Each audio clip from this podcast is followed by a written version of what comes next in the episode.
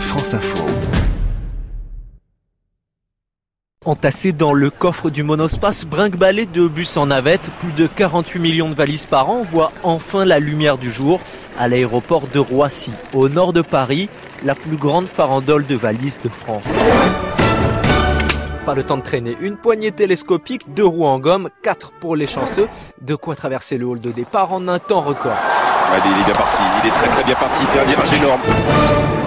Dans le hall de départ, deux écoles s'affrontent. Moi, je prépare déjà un petit peu à l'avance euh, des habits, deux trois jours avant. Voilà, moi je fais une heure avant de partir. Moi, je me suis levé plutôt pour la faire. Sinon, j'ai peur d'oublier des choses et j'oublie toujours des choses. À l'intérieur, des trésors d'inventivité, t-shirts roulés ou chaussettes dans les chaussures. À chacun ses secrets pour entasser le plus de choses. Par exemple, s'il y a des t-shirts, il ben, faut qu'il y ait le même niveau que ce soit à droite, à gauche. Si j'ai mis une paire de chaussures, ben, forcément, je vais mettre quelque chose pour compenser, pour qu'on soit au même niveau.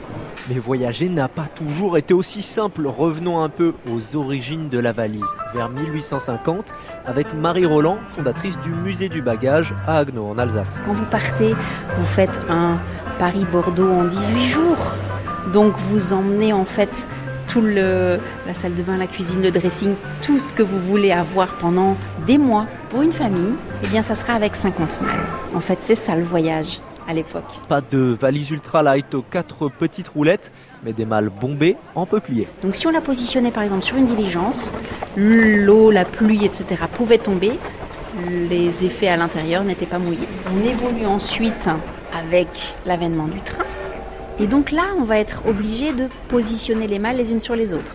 Et le fait de les positionner dessus, ça va être tout simplement des malles plates pour permettre de pouvoir en avoir plus. Arrivent ensuite les bagages du voyage en avion aux dimensions strictes et au poids contrôlé, ce que l'on ne revoit parfois jamais au détour d'une escale, façon Jean-Claude Duss dans Les Bronzés. Dis donc, je vous ai amené le soleil dans les bagages. Ah, Heureusement que vous n'avez pas compté sur moi, hein parce que sinon il fera un sale temps, comme j'ai paumé mes bagages.